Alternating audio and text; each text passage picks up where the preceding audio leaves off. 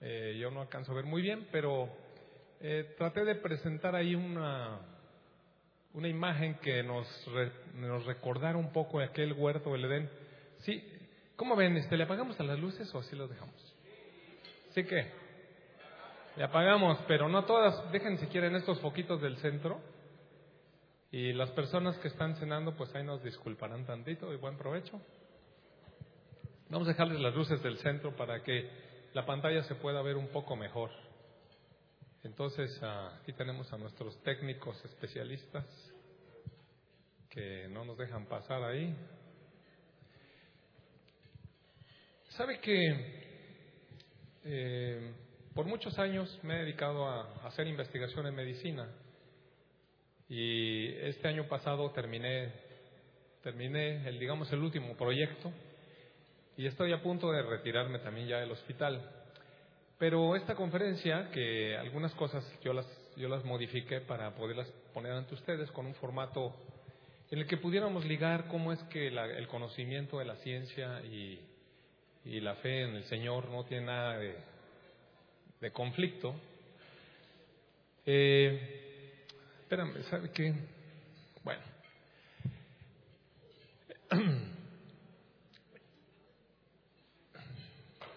Exactamente qué estamos haciendo con la flechita. Representa el huerto del Edén. Y eh, ahora sí.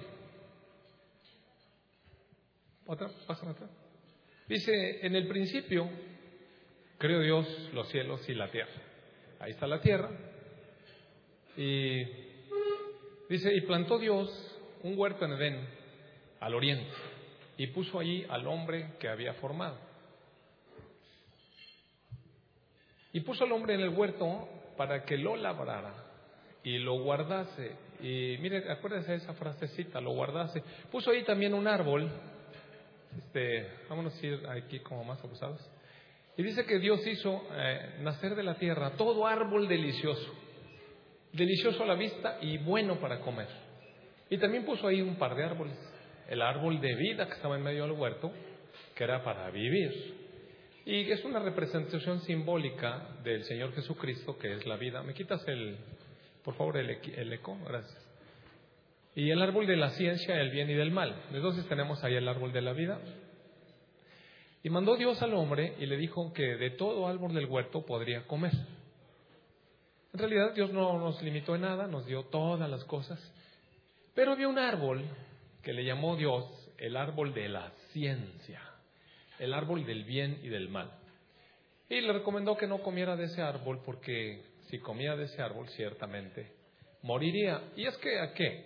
¿Dios está peleado con la ciencia? No, mire. Lo que pasa es que cuando nosotros hacemos ciencia por nuestra cuenta, sacamos a Dios de la ecuación. Y eso ya representa de por sí una muerte espiritual, porque Dios nos hizo con un espíritu para comunicarse con nosotros. En el momento en el que nosotros nos apartamos de Dios, nos desconectamos de la fuente de vida. Y entonces tenemos que arreglárnosla con nuestras fuerzas. Pásame la que siga, por favor. Y, entonces aquí, una vez que entramos en en esta declaración, esta sentencia que Dios hace de que ciertamente morirás, pues recuerda, el hombre y la mujer sí comieron del árbol de la ciencia, del bien y del mal, entonces aparece el proceso de enfermedad, que es la pérdida de la salud. Y bueno, ahí abajo le puso un nombrecito que a lo mejor para ustedes les suena no sé qué, pero eh, digamos es, es la ciencia. Y ahorita vamos a ir viendo algunas cuestiones de ciencia y cómo eh, la salud y la enfermedad están tan relacionadas. Mire, de acuerdo a la Organización Mundial de la Salud, salud es el completo bienestar biológico, psicológico y social. Entonces, el, bienestar biológico significa que no debemos de tener ningún problema en nuestro cuerpo. Debemos estar completamente sanos. Y algunos de nosotros decimos, ¿cómo estás tú? No, soy saludable. Sí, pero no le platican a nadie del hemorroide que le duele, ni del callo que le aprieta y, cosas así. O sea, así como completamente sanos, completamente sanos, casi nadie estamos. Ni tampoco, digamos que, que somos psicológicamente tan estables, ¿verdad? Tan emocionalmente estables. Y digamos de la salud social, imagínese, ¿no? Que venga a echar la OMS aquí una vuelta, Victoria. Pásame la que sigue, por favor. Ahora, Una vez que nosotros decidimos caminar por nuestra cuenta, entonces ahora tenemos que mantenernos sanos por nuestra cuenta. ¿Y cómo mantenemos una buena salud? Me puse a preguntarle ahí a una serie de personas, ¿y cómo creen ustedes que podemos estar sanos? Pásame otra, por favor. Y unos me dijeron, bueno, pues, bueno, esto de la herencia saludable, desde luego, ¿no? Eh, pero también aparte de eso, pues, ¿qué, ¿qué se necesita para estar sano? Pues comer bien, tener una buena alimentación y unos buenos hábitos, tener higiene, hacer ejercicio, eh, descansar suficientemente, incluso tiempos para, para vacacionar, tiempos de esparcimiento, eh, no tener alergias, porque eso como da lata, no tener infecciones, eh, un ambiente social sano, decíamos, y una familia que nos rodee de amor. Entonces, con todos estos elementos, más o menos podemos tener salud, salud física de nuestro cuerpo, tener salud eh, psicológica, emocional y tener una, más o menos una salud social, una buena familia que nos ama. Ahora, eh, tenemos que empezar por tener unos buenos genes, genes que nos libren de enfermedades esas heredables. Pásame, hay muchísimas enfermedades heredables, ustedes saben, los genes están en el DNA. Que no tengamos malformaciones ni síndromes así de entrada, ¿no? Eh, porque ya entrar así con, por ejemplo, mire, este es un caso terrible, ¿no? De, malformaciones de entrada que pues nos dejan una desventaja respecto de las demás personas. Y hay muchísimas enfermedades así que, que tienen genes alterados. Pero no solamente esas, sino genes, me pasa lo anterior, sino genes de, bueno, está bien, genes de cáncer o genes de la hipertensión arterial o genes de la diabetes que no están también identificados, eh, se llaman enfermedades poligénicas porque hay muchos genes involucrados, pero de alguna manera ya cuando trae uno esa carga genética, pues está en desventaja.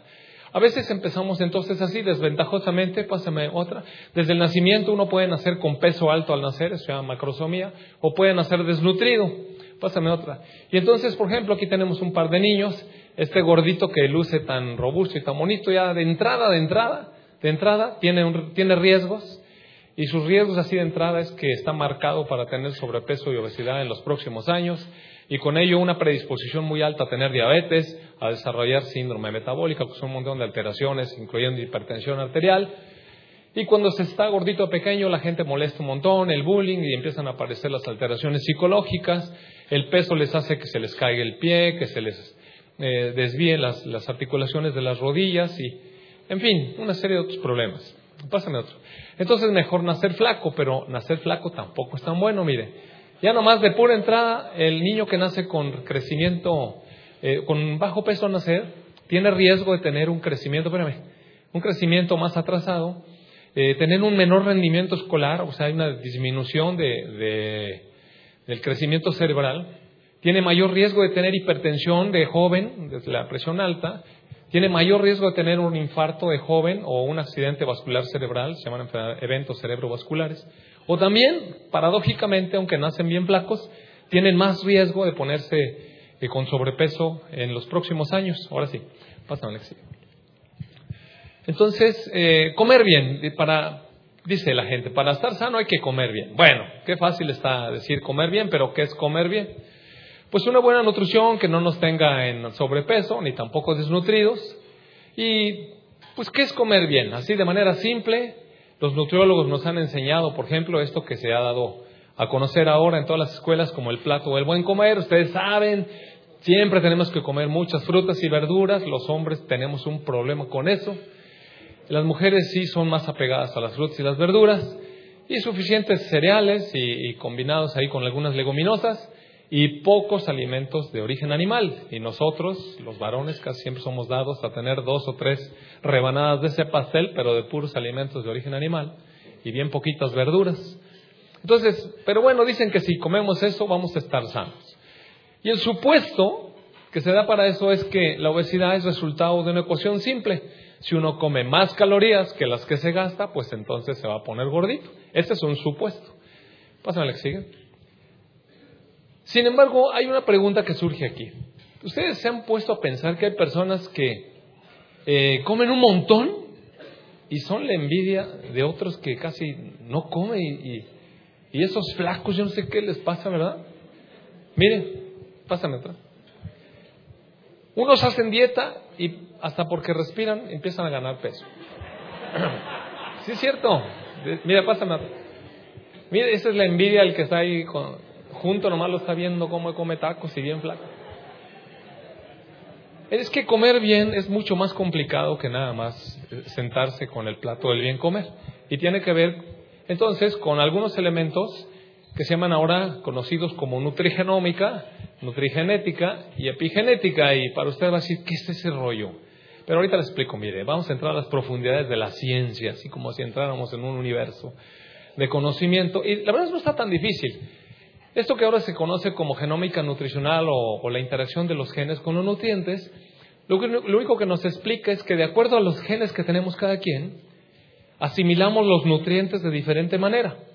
Entonces hay personas que de acuerdo a sus genes, los mismos alimentos que comemos todos, los asimilamos de diferente manera. Entonces unos pierden muchas calorías por el tipo de alimentos que comen y otros en cambio absorben muchas calorías con los mismos alimentos porque sus genes son diferentes. Y la, nutrigenómica estudia cómo es que el tipo de alimentos que comemos hace que nuestros genes se expresen de manera diferente. Entonces, los alimentos que comemos modifican la expresión de nuestros genes desde muy pequeños y los genes que tenemos nos hacen asimilar los alimentos de manera diferente. Pásame la que sigue, por favor. Y entonces, bueno, aparece aquí lo que es esta palabrita de epigenética, que en realidad, pásame la que sigue. Eh, lo que quiere decir epigenética es el control que hay sobre la genética, es la influencia, mire, lo puse con amarillo, es la influencia que tiene el medio ambiente y las condiciones exteriores sobre los genes que ya tenemos. Dios nos dio los genes, pero hay situaciones del medio que nos rodea que modifican la expresión de los genes que ya tenemos. Pásenme otro. Esto significa epigenética. Entonces el entorno puede activar o silenciar, es decir, como si fuera un interruptor, se pueden activar genes o se pueden apagar genes que tienen diferentes funciones. Pásame otro. Y esto se conoce como la expresión o fenotipo de lo que tenemos cada quien. Si usted se para en el espejo y se ve, si usted se ve, dice, bueno, ese es mi fenotipo. Así como usted se ve, este es su fenotipo. Y esa es la expresión de cuáles genes se prendieron o se apagaron en usted. Entonces, para que más o menos se den idea de lo que es un gen, esto es un cromosoma, a lo mejor este, nunca lo habían visto, pero un cromosoma de eso que usted oye, que los cromosomas y los cromosomas, bueno, son esas como X ahí, y en donde está enredado el DNA, así empaquetado de una manera muy, muy apretada. Y entonces esas rayitas negras que parecen cebras, esas pequeñas regiones son lo que, lo que expresan los genes, esos son los genes en realidad. Y cada cromosoma contiene algunos genes diferentes. Ahora, ¿cómo se apagan y cómo se encienden los genes? Eh, no está tan simple, voy a tratar de hacerlo menos complejo esta exposición, pero si usted recuerda, la cadena de DNA o el, ADN eh, es una cadena helicoidal eh, que está formada por una serie de elementos químicos, esas cositas que están pegadas en los carriles, esos como rieles que se van enredando, se llaman nucleótidos y, y, en realidad, bueno, se llaman bases púricas y pirimídicas y se unen con otra del otro lado a través de unos enlaces. Pero si usted se fija, hay unos como foquitos aquí. Entonces, ahí donde se juntan, pásame la que sigue, por favor, eh, puede aparecer un fenómeno que se llama metilación del DNA. Entonces, eh, ¿eso qué significa? Significa que en ese, sitio, en ese sitio de unión se agrega un grupo metilo, que en química se expresa así como CH3, un carbono y tres hidrógenos, y cuando se pega ahí en esas regiones de determinados momentos del DNA, pásame otra, hace que se apague, o sea, se silencia el gen. Para que usted sepa, en la actualidad voy a hablar solamente, por ejemplo, del gen de la obesidad. Hay unos genes de la obesidad que se llaman genes OB, de obesidad. Entonces, eventualmente, bajo algunas circunstancias eh, del ambiente que nos rodea, nosotros podemos silenciar o encender ese gen que se llaman genes ahorradores. Entonces, por ejemplo, estos niños que nacen flacos, eh, resulta que se exponen cuando están en el útero a una desnutrición porque la placenta no funciona. Hay un experimento natural que ocurrió al final de la Segunda Guerra Mundial en Holanda. Muchas mujeres estaban embarazadas cuando vino una hambruna ahí porque eh, la guerra había acabado prácticamente con todos los alimentos, no había agua casi, no había alimentos. Entonces mujeres que estaban embarazadas se desnutrieron gravemente y sus productos nacieron bien flacos, muy flacos. Pero el estar bajo ese ambiente tan adverso en los productos adentro de sus mamás hizo que se encendieran todos estos genes ahorradores. Entonces los niños nacieron y en cuanto estuvieron en contacto con una oportunidad de ser mejor alimentados, entonces resulta que empezaron a aprovechar todo lo que se veía y esos niños que nacieron flacos así en serie, todos, todos empezaron a subir de peso mucho. Pero lo más grave fue que a, etapas muy tempranas les empezó a dar hipertensión arterial e infartos. Entonces eso así puso un foco rojo. Y después de eso se empezó a hacer estudios acerca de los efectos que tiene esta desnutrición materna eh, sobre los productos. Entonces los niños nacen flacos, pero con un montón de riesgos.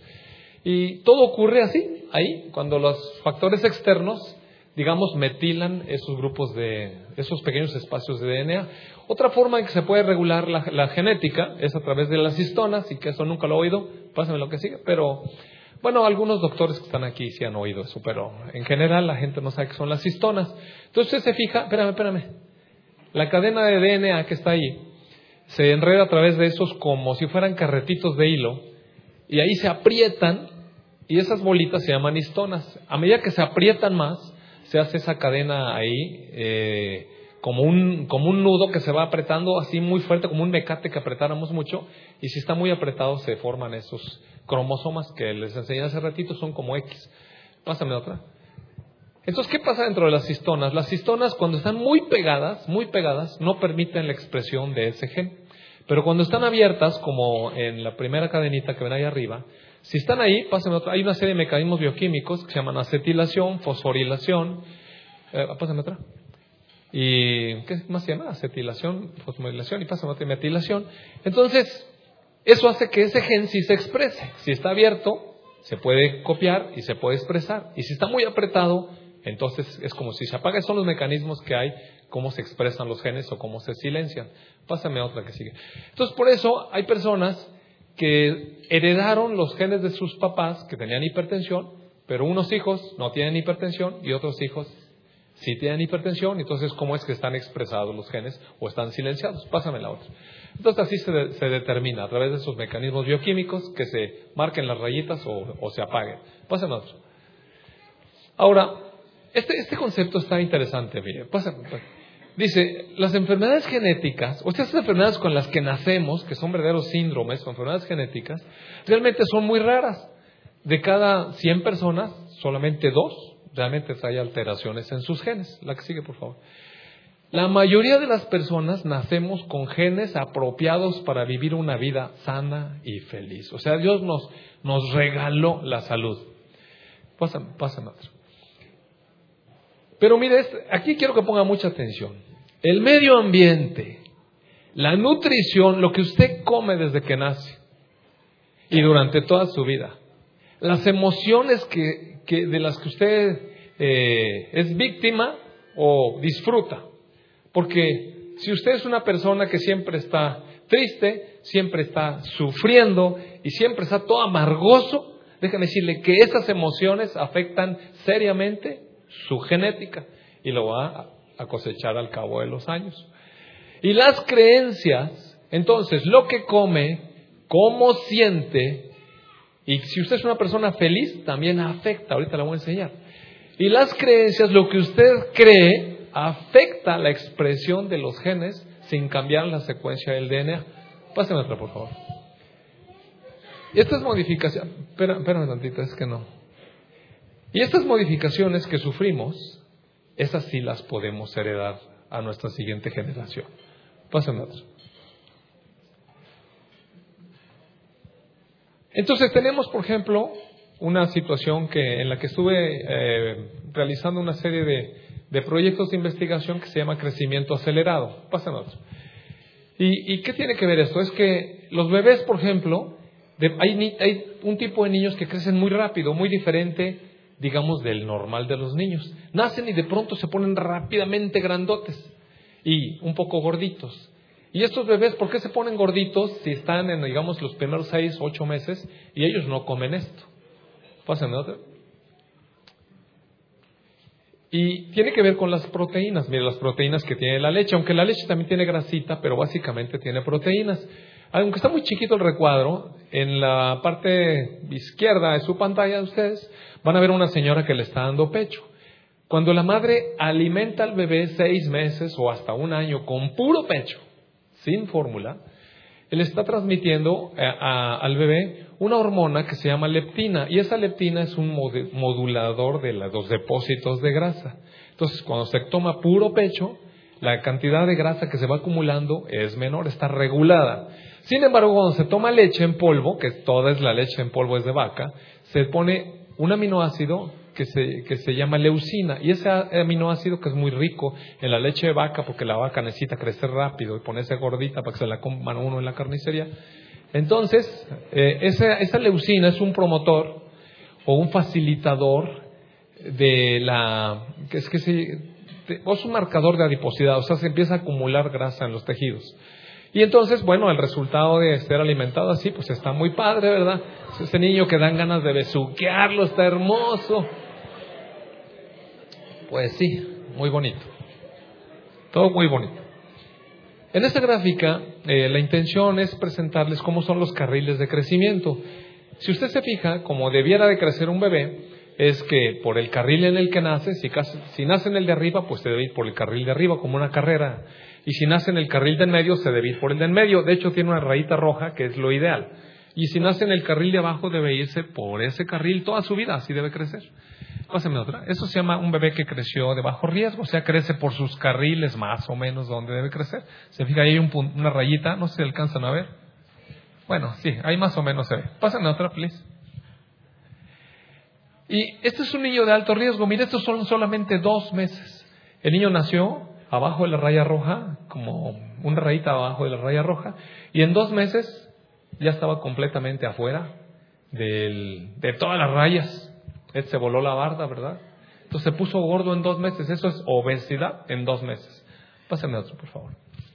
Eso se llama crecimiento acelerado. Entonces, lo que estuvimos haciendo es eh, tratando de reconocer en qué momento se dispara este crecimiento. Y ahí donde está la flecha hicimos una intervención, una modificación en la manera en que se le da la leche, en las cantidades y en la, manera en que se diluye, para que no se siga disparando y que lográramos regresar antes de que cumpla seis meses la curva a, unos carriles más decentes, como se puede ver allí. Pásame otra, please. ¿Por qué es muy importante intervenir tan temprano? Porque se ha demostrado que el crecimiento que se dispara en los primeros seis meses de vida se relaciona con sobrepeso y obesidad en los próximos seis años. Entonces, si crece muy rápido en las primeras semanas, en los seis años va a estar gordito. Pásame otra, please. Eso es lo importante de tener estas visitas tempranas al pediatra porque después el niño va a tener ya problema de sobrepeso y finalmente va a llegar a ser un adulto obeso. Pásenme otro. Entonces, bueno, pues así es como de repente las familias están. Ahora, en la actualidad se sabe que parece haber una programación genética sobre la cual otros factores, estos factores eh, ambientales que estaba yo diciendo, son factores epigenéticos, actúan expresando el fenotipo, o sea, cómo es que nos vemos en el espejo de obesidad. Pásenme otro. Entonces, a ver, ahorita a lo mejor se rasca la cabeza, a ver cómo está esto, ¿verdad? Lo que quiere decir es esto, mire. Uno ya trae una carga genética que lo predispone a estar gordito. Pero si lo expone a un ambiente obesogénico, en donde se le dan el tipo de proteínas que favorecen la obesidad, donde se le pone a un niño a que no haga ejercicio, que no corra, a que no juegue, a que esté con un iPad o viendo videojuegos sedentariamente y se le da de comer mucho, entonces se va a poner gordito. Es decir, uno ya trae el marcador, lo único que necesita es ponerlo en el ambiente donde hay mucho. Si no tiene uno ese marcador genético de entrada, aunque coma mucho, no se va a poner gordito pronto. Entonces, eso es lo que eso significa. Hay una carga genética, pero hay un ambiente que lo, que lo desencadena. Pásenme otro, por favor. Ahora, otra de las, de las situaciones que tiene que ver con nuestra salud son las bacterias. Me voy a cambiar de tema. Pásame otro. Muchos de ustedes no saben, espérame, espérame tantito. Es que quiero que se les queden algunas imágenes metidas. Mire, yo no hay vez que coma que no me lave las manos antes, como ahorita. Y entonces, eh, lo que no se ve es la cantidad de bichos que hay en las manos. Entonces, cuando mis hijos estaban chicos, yo les decía, a ver, tres veces las manos con jabón. Y yo al baño. Y cuando llegaban a la, mesa, no me lo va a creer, pero yo les olía las manos, ¿sabes? Órale, qué buena, pura mogre, para atrás. Y es que las manos tienen un montón de bacterias. No se ven, eh, son microscópicas, no son de ese tamaño, sino le aseguro que sí nos lavamos las manos. Pero bueno, eh, existe el supuesto de que si no tenemos bacterias vamos a estar más saludables y es un supuesto muy verdadero. Pásame otro. Así es como se transmite la hepatitis, la diarrea y tanta cosa que hay, ¿no? Y el concepto que todos tenemos es que las bacterias son malas y que causan infecciones. Este concepto prevalecía hasta hace bien poquitos años, mire, aún dentro de la medicina. Pero hace pocos años se empezó a descubrir que hay algunas bacterias que son muy útiles y que no solamente son útiles, sino que son necesarias para la salud. Pásame otra hora, sí. Entonces tenemos aquí una cuestión de las bacterias malas y las bacterias buenas. Y aprendas esa imagen también. Las bacterias buenas. Pásame otro. Entonces, la, cuestión en medicina ha ido cambiando este paradigma de que la enfermedad estaba producida básicamente por bacterias que producían infecciones. Pásame otra. Y se sabe que algunas bacterias realmente son necesarias para la salud. Ahorita les voy a enseñar en qué sentido. Pásame otra. Y nuestro organismo entonces debe reconocer cuáles son las buenas bacterias y dejarlas vivir y cuáles son las bacterias malas y destruirlas. No se trata de darle antibióticos a todo. hay muchas mamás aquí que tienen niños chicos y, o tuvieron niños chicos y recuerdan ustedes cuando iban al CENDI y le pedían el ex famoso exado, el examen ese, el exudado, y luego le reportaban hay un bicho y llegan siempre todas preocupadas porque le encontraron no sé qué en la garganta y aparte trae una lista de, de antibióticos allí y ¿qué le vamos a dar? Porque todo está raro. Y es flora normal de la boca, ¿verdad? Y no le damos nada. Entonces, bueno, esas son las bacterias que hay que dejar vivir, porque si le matamos esas, como quiera van a aparecer otras que están más malas.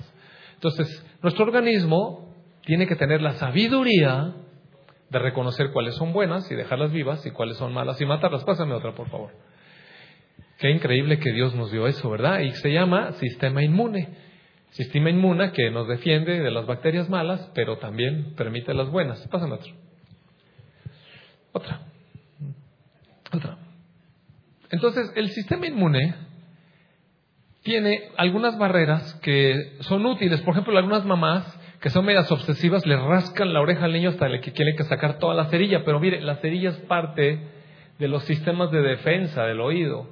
Eh, y la, lágrima también tiene su función. El sudor tan horrible que a algunos les parece, mata bacterias y las mantiene a raya. Y así, una serie de elementos que tenemos, la piel y el ácido gástrico y otra serie de elementos que son las barreras primarias, así se llaman, barreras primarias que nos defienden de las bacterias.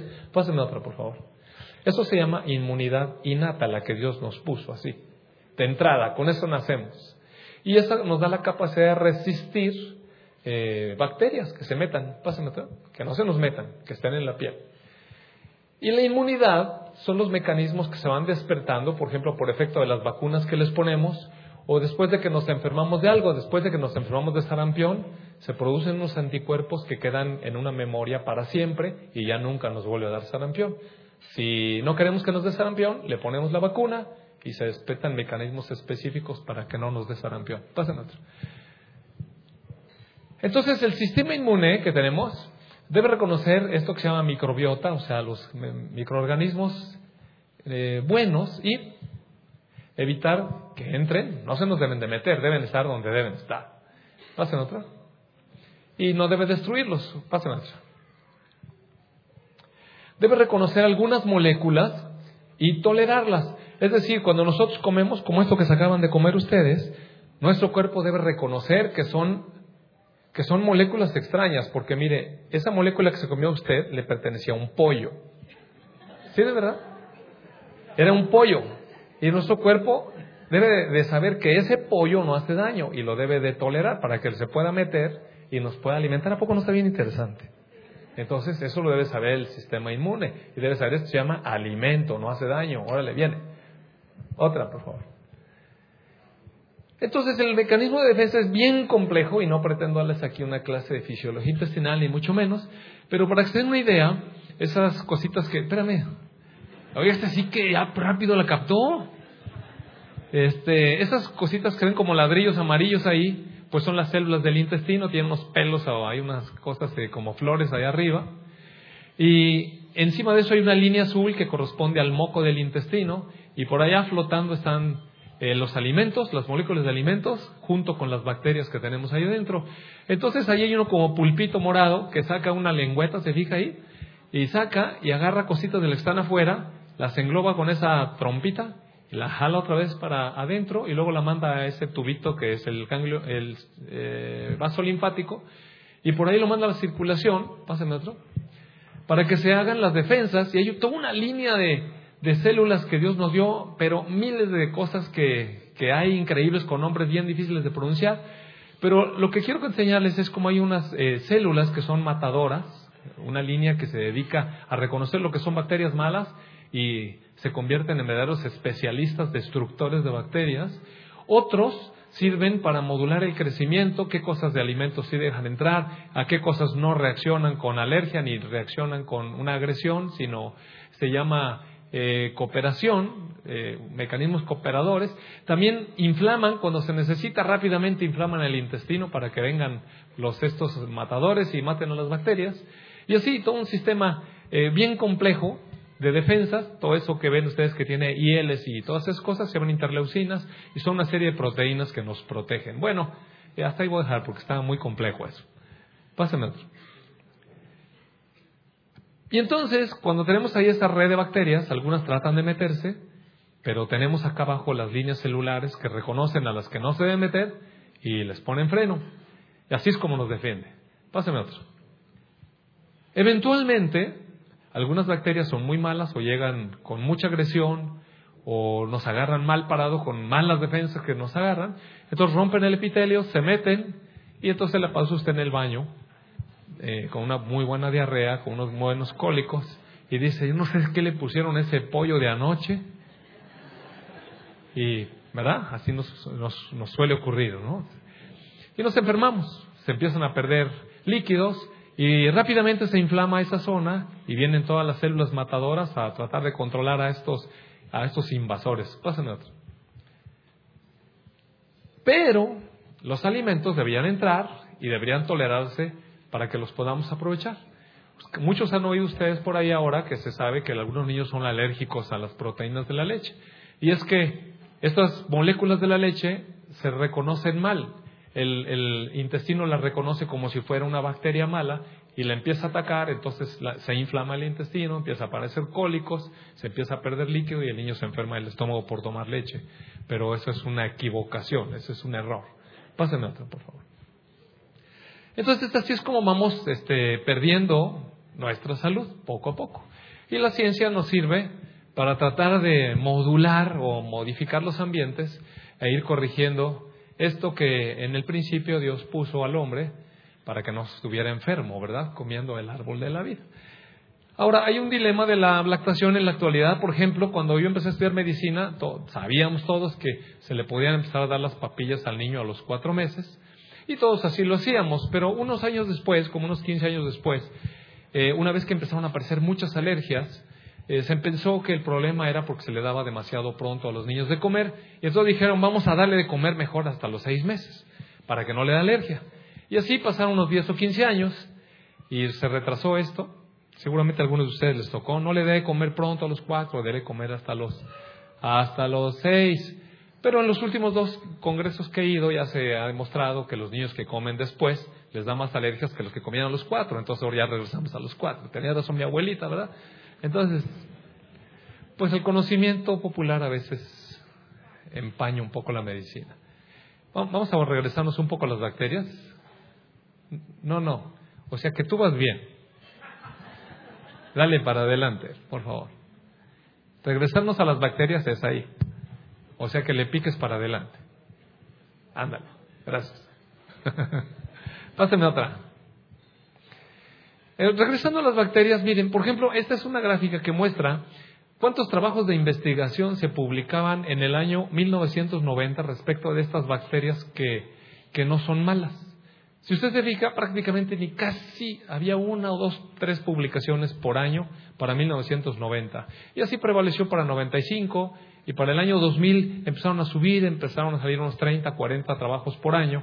Pero a partir del 2000, ¿qué será? 10, empezó a aparecer mucho interés en este grupo de, bacterias que, que son buenas.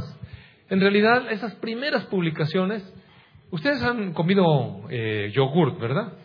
Originalmente el yogur natural se preparaba con búlgaros. ¿Se, acuerdan ustedes de eso? Bueno, las generaciones que son como de mi edad, se hacía leche con búlgaros, que son pues unos eh, microorganismos vivos que se ponían en la leche y se llaman búlgaros porque se descubrieron en Bulgaria. Y resulta que cuando se corta la leche con esos búlgaros era, era una especie como de protector y después se descubrió que lo que pasa es que tenían unos elementos que ahora se llaman probióticos, que son las bacterias buenas que se dan de comer. Han resultado tan buenas que ahora en los anuncios de la tele dice, es que le pusimos a la leche probióticos, compre su yogur con probióticos y no sé qué, y toda la gente, vamos a los probióticos, ni saben qué es, mire, pero la, la anuncian. La cosa es que para el 2000, ¿qué dice ahí? ¿15 o qué será? ¿13? Bueno, es que le pusieron la flechita encima del número ya se estaban publicando, 13, 2.500 artículos en un solo año sobre estas bacterias buenas. Si se fija, es un conocimiento bien reciente, hace unos tres o cuatro años. Bueno, pásame otro. Estos, estos mensajes que, que, están ahí escritos son realmente conocimiento muy, muy nuevo. Mire, el intestino humano es hogar de una cantidad que usted no puede concebir de bacterias billones de bacterias. Tenemos unos dos kilos de bacterias adentro del intestino, nada más dos kilos, pero eso contiene billones, es decir, millones de millones de bacterias y de especies diferentes. Cada uno de nosotros. Pasen otro. ¿A qué equivale eso? Eso equivale a que el número de bacterias que tenemos en nuestro cuerpo, es decir, las que traemos colgadas aquí en la piel, las que tenemos adentro de la nariz, de las orejas, de la boca, del intestino, es diez veces más alto que el, todo el número de células que tenemos. O sea, traemos cargando más bacterias que células que tenemos. Y los genes que tienen estas bacterias suman aproximadamente 3 millones de genes. Pásame otro. ¿Y eso qué tiene que ver? Bueno, tiene que ver que las células de nuestro organismo tienen solamente 25 mil genes aproximadamente y las bacterias que traemos tienen 3 millones. Entonces, paradójicamente somos un 10% humanos en términos de células y en términos de genes somos solamente 1%. Pásame otra. O sea que estamos formados tanto por el gen de humano de nosotros y el genoma de todas las bacterias que tenemos. Y ahorita a decir la importancia de eso. Pásame otro. Es decir, somos unos superorganismos, mire. Es un conjunto de genomas humanos y microbianos que ahora se llama metagenoma humano. Trabaja junto, en forma conjunta. Pásame otro. Por si usted le gustaría ser un super, un superorganismo, es superhéroes, bueno, ustedes, un superorganismo, está representado de su amalgama de las dos cosas. Pásenme otro. Es tan importante esta cantidad de bacterias buenas que tenemos que cuando no tenemos las bacterias correctas, ahora se le llama disbiosis. Ese es otro conocimiento también bastante reciente, tiene como dos o tres años. Pásenme otro. Y entonces se sabe, por ejemplo, que esas personas que padecen colitis, ¿usted padece colitis? Bueno, sepa que usted tiene disbiosis. Es decir, las bacterias que tiene en su intestino no son precisamente las que debería de tener. Otra, a las personas que les da cáncer de colon y recto, resulta que en el fondo tienen las bacterias que no deberían tener y no tienen las que sí deberían tener. Pásame otra. Así pasa con la aterosclerosis, así pasa con la diabetes, así pasa con la cirrosis grasa, y otra serie de enfermedades. Pásenme otra, por favor. Más. Más. Voy a poner aquí un ejemplo de, de, cómo esta ecuación que les platicaba yo al principio, por qué unas personas comen mucho y no engordan y otras comen muy poquito y sí engordan, eh, es solamente la puntita, esto de la cantidad y calidad de lo que uno come, es solamente la puntita del todo el fenómeno de obesidad. Pásame otra. Entonces, no nada más es la dieta, pásame otra, sino tiene mucho que ver con los microbios que tenemos en el intestino, pásame otra, y con la barrera que tenemos en el intestino, y otra serie de elementos que, bueno, son muy de medicina y no voy a mencionarlos, pero cuando se conjuntan equivocadamente estos tres elementos, aparece la ganancia excesiva de peso que en la clínica o, usted conoce con el término de obesidad. Pero no solamente es estar gordito, sino que las personas que están en sobrepeso por mucho tiempo tienen un fenómeno eh, que se llama, eh, es un proceso inflamatorio crónico de bajo grado, o sea, es una inflamación, siempre están inflamados, ah, microscópicamente, pero eso daña tremendamente sus células y obviamente disminuye mucho la calidad de vida. Pásame otra. Y bueno, esta está medio complicada de explicar porque son muchas eh, cosas de medicina, pero solamente voy a señalarle unos aspectos. Mira, pásame otra, por favor. Si uno no tiene las bacterias correctas, si tiene las bacterias equivocadas en el intestino, resulta que la sensibilidad a la insulina disminuye y uno tiene una predisposición a ponerse diabético. Otra. Y si tiene esa flora equivocada, o sea, esa disbiosis, eh, va a encontrarse con que esas bacterias eh, metabolizan, por ejemplo, toda la verdura, estos, estos eh, alimentos que se supone que no engordan, porque no engordan porque no los podemos asimilar. Pero cuando se tienen las bacterias equivocadas, esas bacterias sí eh, desdoblan y metabolizan las verduras y entonces todo lo que se iba a tirar, todas esas calorías, se le meten a la persona. Entonces, aunque esté comiendo verduritas, sigue subiendo de peso porque sus bacterias están absorbiendo todo. Y bueno, eso acaba, acaba en este fenómeno que es sobrepeso. Pásame otro. Otro. Entonces, mire, por ejemplo, eh, la aterosclerosis antes, si usted recuerda, le decían es que no estés comiendo colesterol. Si comes huevo te va a subir eh, el colesterol y si sube colesterol se te va a pegar todo ahí en las arterias y y parecía que nada más tenía que ver con la comida, pero en la actualidad se sabe que aparte de comer colesterol, porque a unos sí comen un montón de huevos y no se les sube el colesterol, y otros no comen huevos y en cambio tienen el colesterol por los cielos y aparte están todos flacos. Bueno, tiene que ver no nada más con comer, sino con la cantidad de bacterias y el tipo de bacterias que tiene. Bueno, tiene disminuirse los bacteroides, subir los ruminococcus. Igual pasa con el cáncer de colon, está mal la, la flora intestinal. Pásame otro. Igual pasa con el colon, pasa en otro, así muchas. Y cada una de las diferentes enfermedades ahora se ha, visto que no nada más es la cuestión de la comida, sino la cuestión del tipo de bacterias que hay en el intestino. Pásame otro, por favor. Entonces, si es tan importante las bacterias que tenemos adentro del intestino, ¿cuáles son los factores que determinan qué tipo de bacterias tenemos? ¿A poco no es importante? Bueno, si son tan importantes, entonces, ¿cómo adquirimos esas bacterias? Pasen otro. Pues mire, todo empieza en el momento del nacimiento. Hace muchos años, cuando los niños nacían por un parto, el momento de pasar por el canal de parto, estas secreciones que tienen las mujeres ahí en la vagina colonizaban rápidamente la boca del niño y esas eran las bacterias que se le metían al intestino y esas eran las bacterias que generaban un grupo que se, que se llaman lactobacilos. Esas son las bacterias buenas. Cuando se nacía por parto, ¿se acuerda usted de aquella época, no? Mire, cada persona que llega al consultorio, yo le pregunto, yo creo que el 10% de las personas ahora se alivia por parto. Pero como que es hasta de mal gusto aliviarse por parto, ¿no? Como que es de rancho o no sé qué piensa ahora la gente. ¿Y usted por qué le hicieron cesárea? Yo porque, bueno, eh, eh, yo me hizo cesárea porque, y bien, va a estar divagando ahí, no quiso hacerse un parto porque le iba a doler, porque iba a tener que pasarse 12 horas pujando y con los cólicos, y pues qué más fácil y más padre que una buena cesárea, poco no? Más cara, pero rápido, mire, programada. Es la programé para el Día de la Madre, la programé para el Día de mi suegra.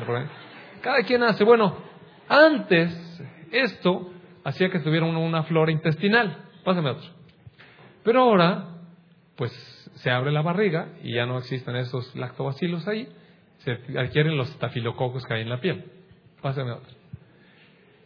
No es lo mismo que el niño tome las bacterias que están en el pezón de su mamá y que es la flora de su mamá y que se alimenta otra vez de bifidobacterias y lactobacilos, pásame otra, a que se alimente de este elemento tan bueno, ¿verdad? Puro hule. Entonces, bueno, son otras bacterias, unas son unas, otras son otras, pásame otro. No es lo mismo que la madre disfrute toda la lactancia al bebé y le hable y le transmita su flora. Sí, está bien eh, que esté, que la avienta de bacterias, sí, sí, pero son las flora de su mamá, de la cual ella tiene defensas, las cuales le pasa en su leche, y entonces el niño está en un círculo de protección ahí, conociendo a nuevos gérmenes, de los cuales su mamá le pasa los anticuerpos. Eso es, este es el ambiente. A cuando la mamá lo tiene 15 días y luego ya se va a trabajar, porque pues hay que trabajar, ¿no? Entonces se lo deja a cargo del chupón y no sé quién, y las bacterias son otras. Pásame otro. ¿Ve por qué cambian? O, espérame, o el ambiente totalmente adverso que representa estar en una unidad de terapia intensiva, donde, mira, es que bien se cubren la boca y la nariz, ¿ve? Pero eh, en un ambiente donde hay una, uh, una cantidad de gérmenes que se llaman gérmenes de hospital, muy resistentes a los antibióticos y que le están invadiendo, aparte de, ustedes se imagina las emociones que está sufriendo este niño en ese ambiente. Pasan otro. Y luego, aparte de todo, le dan antibióticos para matarle la poca flora que adquirió de su madre, ¿no? Pasen otro. O cuando el niño se enferma en el CENDI, y le están dando antibióticos y la otra quincena se vuelve a enfermar, entonces le dan otra vez antibióticos y luego se vuelve a enfermar y le otra vez le dan antibióticos y pues se acaba uno la flora que tenía, la buena, y queda pura flora de la que después va a tener colitis, arteriosclerosis, etcétera, etcétera. Pásenme. Qué interesante este concepto, ¿verdad? Y resulta que la flora intestinal también depende de lo que comemos. Si comemos ciertas cosas se desarrollan o se favorece el crecimiento de la flora buena y si comemos estas, pues crecen otras bacterias que no son tan buenas. Entonces ahí está el círculo vicioso. Comemos esto, se modifica la flora intestinal, la flora intestinal metaboliza lo que no debe, y ahí mire qué bonito se va poniendo, va dando vuelta, vuelta la cosa, vuelta, vuelta. Ahora sí, pásame otro. Es muy importante lo que la madre come eh, cuando está embarazada, porque eso va a determinar una serie de costos en el producto. Pásame otra. Ah, en la actualidad se sabe, por ejemplo, que lo que una madre come le da un sabor al líquido amniótico y el niño poco a poco se va acostumbrando a los sabores de lo que la madre come. Y entonces la mamá nunca comió verduras y luego resulta que el niño cuando nace quiere que le gusten las verduras. No le va a gustar, mire. Porque usted comía. ¿Sabe que cuando mi esposa estaba embarazada de Judith, le dio un antojo por comer tacos? Y íbamos a los tacos yo unas dos o tres veces por semana. Y cada vez que viene Judith de Monterrey, ¿dónde quiere, cree que quiere ir? No, es en serio, le estoy diciendo, ¿verdad que sí es cierto? Judith viene y dice, ¿no podemos ir a los tacos? Le dije, ya ves, hubieras comido verduras, me hubiera salido más barato. Entonces, sí tiene mucho que ver lo que comemos y también cuando las cosas no son saludables. Sabe que las mujeres que fuman tienen hijos de bajo peso y las que toman pueden tener niños que nacen con adicción y las que tienen drogas, uso de drogas también nacen con niños con adicción y cuando nacen tienen síndrome de abstinencia. Pasen otra. Eh, em, ahora se sabe que en las ciudades hay un incremento en la cantidad de niños alérgicos, mucho más niños alérgicos. Antes se pensaba que el pasto y que los árboles y que no sé qué tanto le daba alergia a los niños. No agarres al perro porque le va a dar alergia al perro, al, al pelo del perro. Y sí es cierto. ¿Es verdad que sí es cierto? Bueno, miren, en la actualidad se sabe, pásenme otra, que los niños que nacen en el campo y que son expuestos a los pólenes, a los ambientes del campo, a los ambientes de los animales de la granja, tienen mucho menos alergia que los que nacen en la ciudad. Cómo Dios hizo las cosas como debía hacerlas, pero nosotros las hacemos todas al revés. ¿Ve por qué no debíamos independizarnos de Dios? Pasen otro. Ahora voy a cambiar de, enfoque. Decíamos que un ambiente psicológico saludable también tiene que ver con nuestra salud. Entonces, ¿qué es un enfoque, eh, eh, un ambiente psicológico? Bueno, es que nuestro cerebro tiene que ver prácticamente con todo lo que es nuestra vida. Y las emociones, decía ahí que las emociones afectan nuestra salud, afectan la expresión de nuestros genes. Pásenme otra, por favor.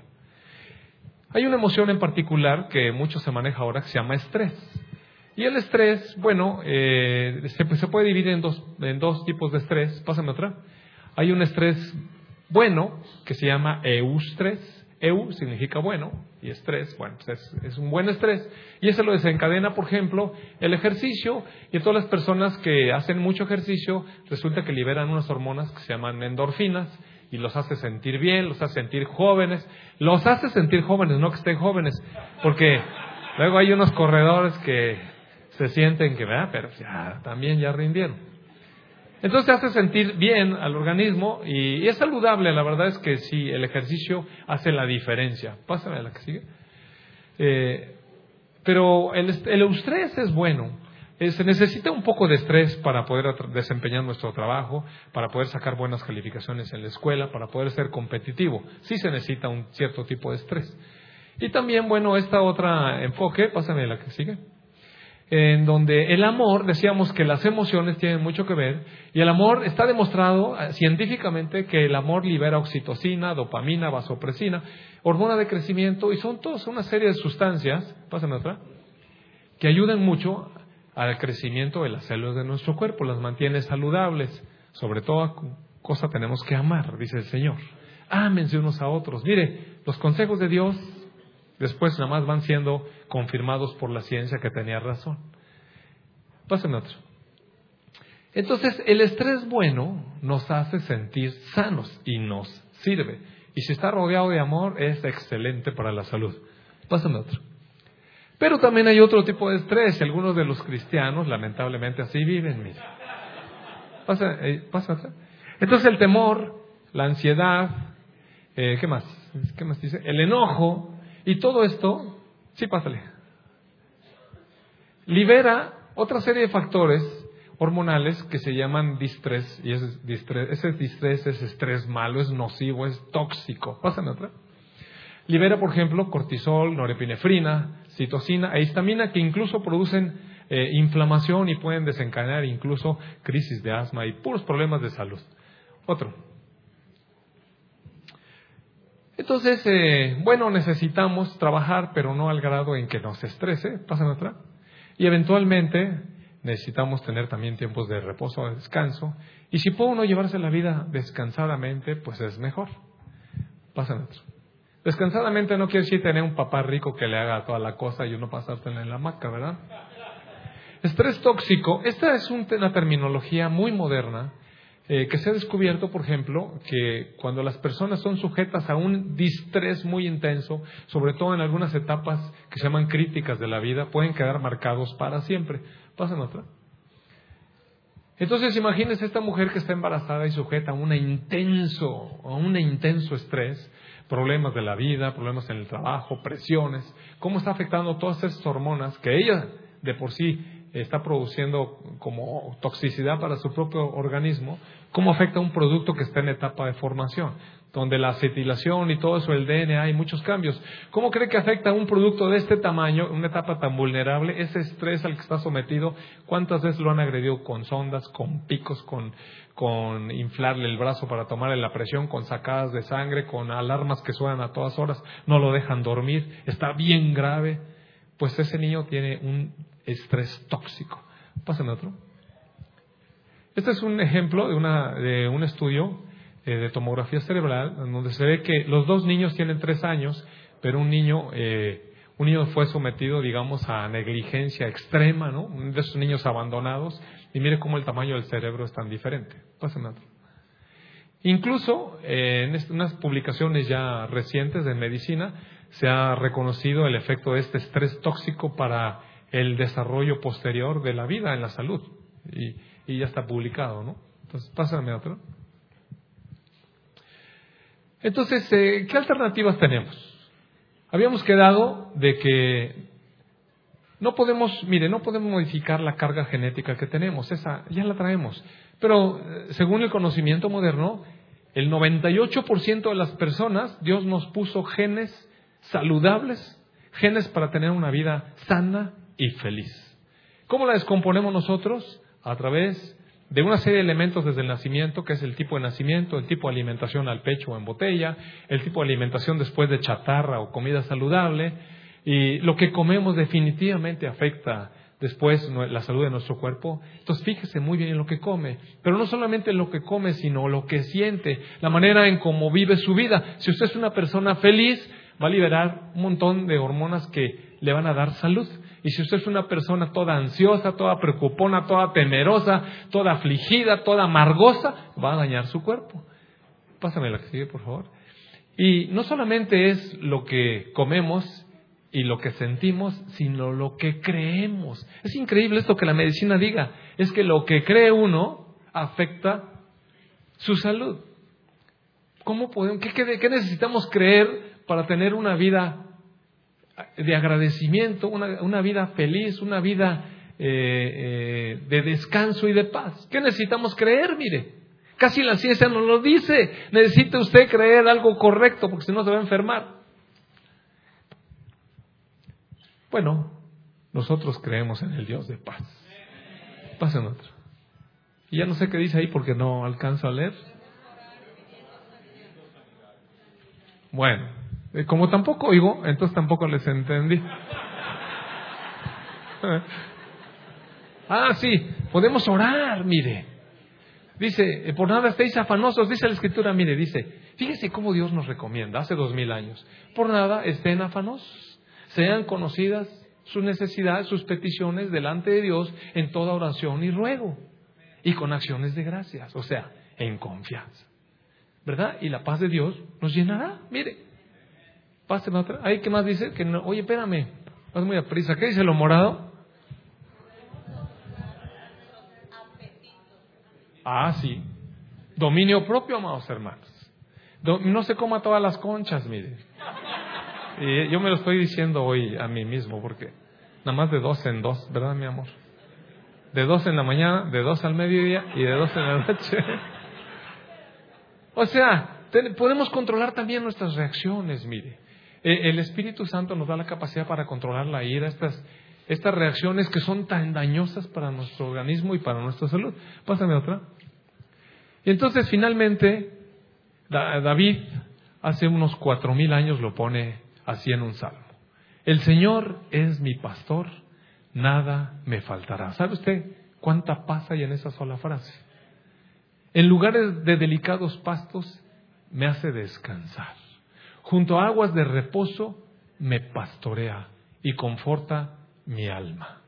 Aunque ande en valle de sombra de muerte, es verdad que a veces las circunstancias son complicadas, a veces son complicadas. Sin embargo, uno decide no temer ningún mal porque nuestro Dios está con nosotros, su vara y su callado nos infunden aliento. Amén. Pásame otro. ¿Ya se acabó, verdad? ¿Sí? Bueno, yo creo que con eso, con eso cierra. Entonces, eh, la intención de esta plática, que no está ligada con las de mañana, era no ser una plática así demasiado religiosa, porque pues teníamos la intención de invitar nuevas personas, etcétera, y mostrar un panorama de cómo el conocimiento solamente confirma que la palabra de Dios es verdadera.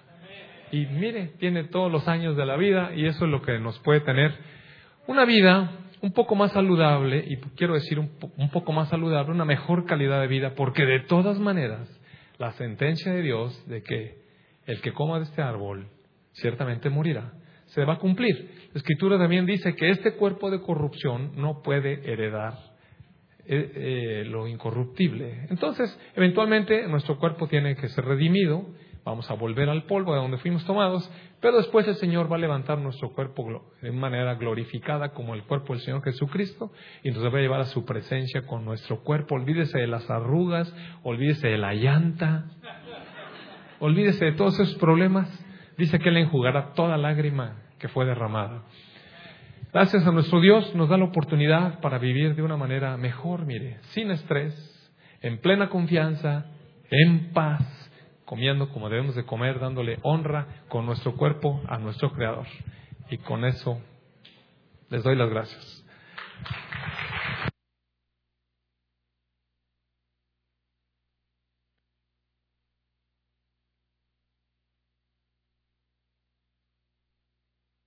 Bueno, eh, en otro orden de ideas. Mañana vamos a tener un par de conferencias. Una creo que empieza a las... Bueno, empezamos a las nueve. Mañana vamos a tener este, el inicio con alabanza a las nueve de la mañana. Pero vamos a tener dos conferencias que hablan realmente de cómo hacer efectiva esta libertad que tenemos en Cristo. Ya, realmente. Cómo vivir en plena libertad. Mire, lo invito a que hoy en la noche reflexione unos segundos. acerca de su vida.